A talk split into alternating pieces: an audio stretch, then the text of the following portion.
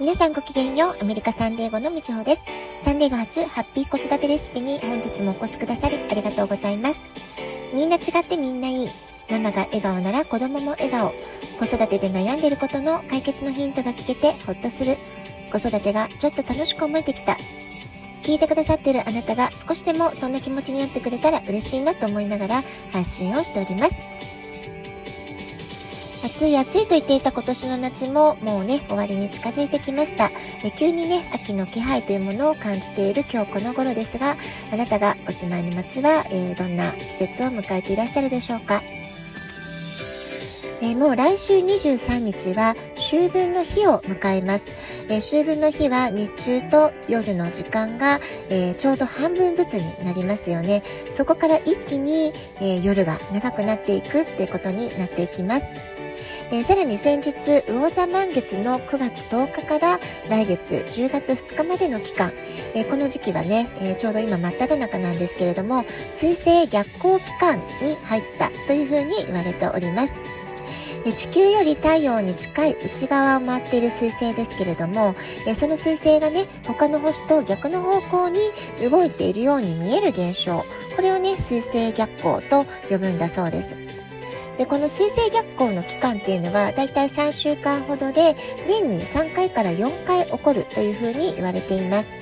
そして水星逆行期間中にはコミュニケーションであったりとか通信機器交通機関、まあ、こういったものに、えー、トラブルが起きやすくなる時期でもあるというふうに言われているんですよね。理由としては水星は思考とか情報コミュニケーションこういったものを司る天体だっていうことが言われているからなんですよね。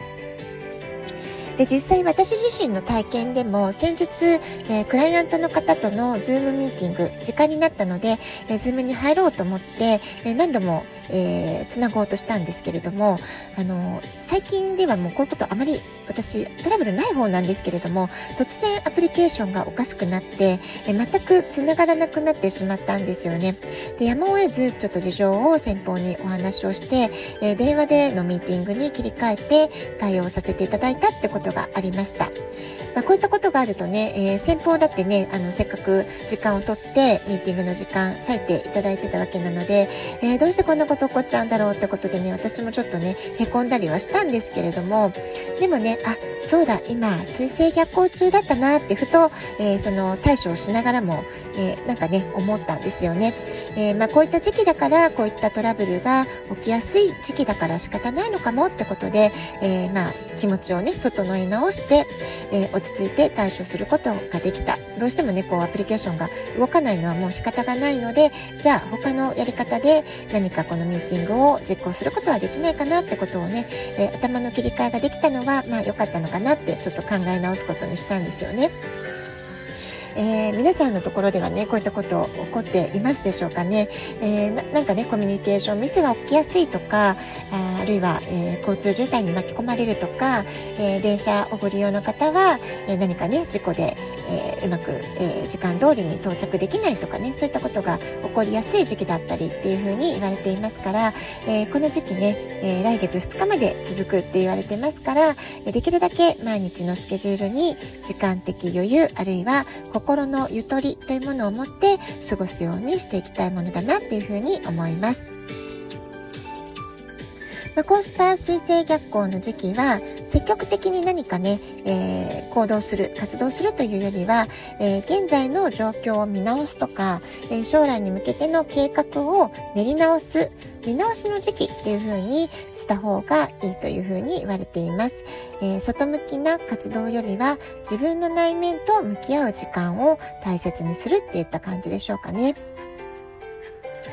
で23日の秋分の日を超えたあたりから拡大成長のエネルギーが増していくとも言われていますから、え今はね焦らずしっかりと計画を見直すとか、え行動計画を見直すとか、まあ、そういったプランニングのところにフォーカスをして、えー、秋分過ぎたあたり23日あたりから、え積極的に行動を起こしておけおけるように、え今は準備中って感じでしょうかね家の片付けをするとか断捨離をするとか、え、情報とか思考の整理をする、まあ、こういったことを優先的に、え、考えて過ごされるのがいいというふうな、え、時期かなと思います。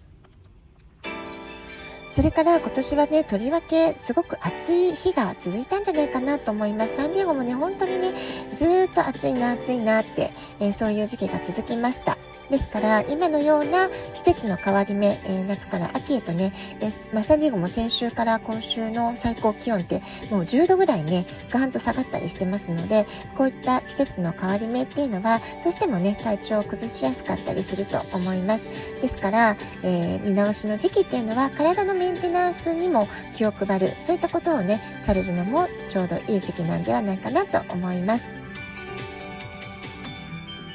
で私自身ね基本的にはいつもね元気な方だっていう風に、えー、健康には自信がある方ではあるんですけれども先日ね珍しく片頭痛を感じたりとかすごく肩のこりを感じたり胃の痛みを感じたりとかちょっとしたね不調を感じた日があったわけですよね、まあ、こういった少しの違和感であってもあそういったことを感じた時には早めに対処して早めに手当てをするってことがすごく大事な時期なんじゃないかなと思います。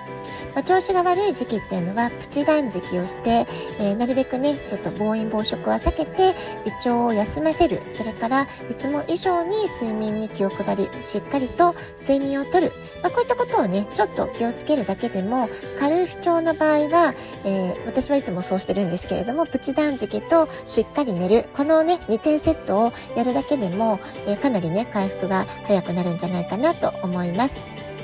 えー、秋冬のシーズンを迎えるこの季節の変わり目の今夏の疲れ疲れというものを、えー、今の時期だからこそしっかりとっておいてほしいなと思います。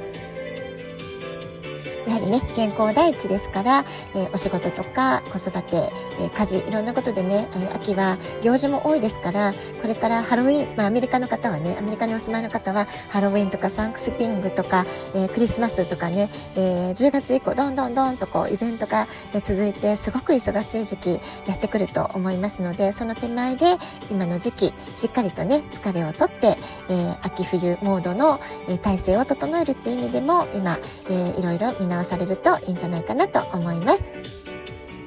はい。では今日はこの辺で今日も素敵なお時間をお過ごしください。ごきげんよう。みちょうでした。さようなら。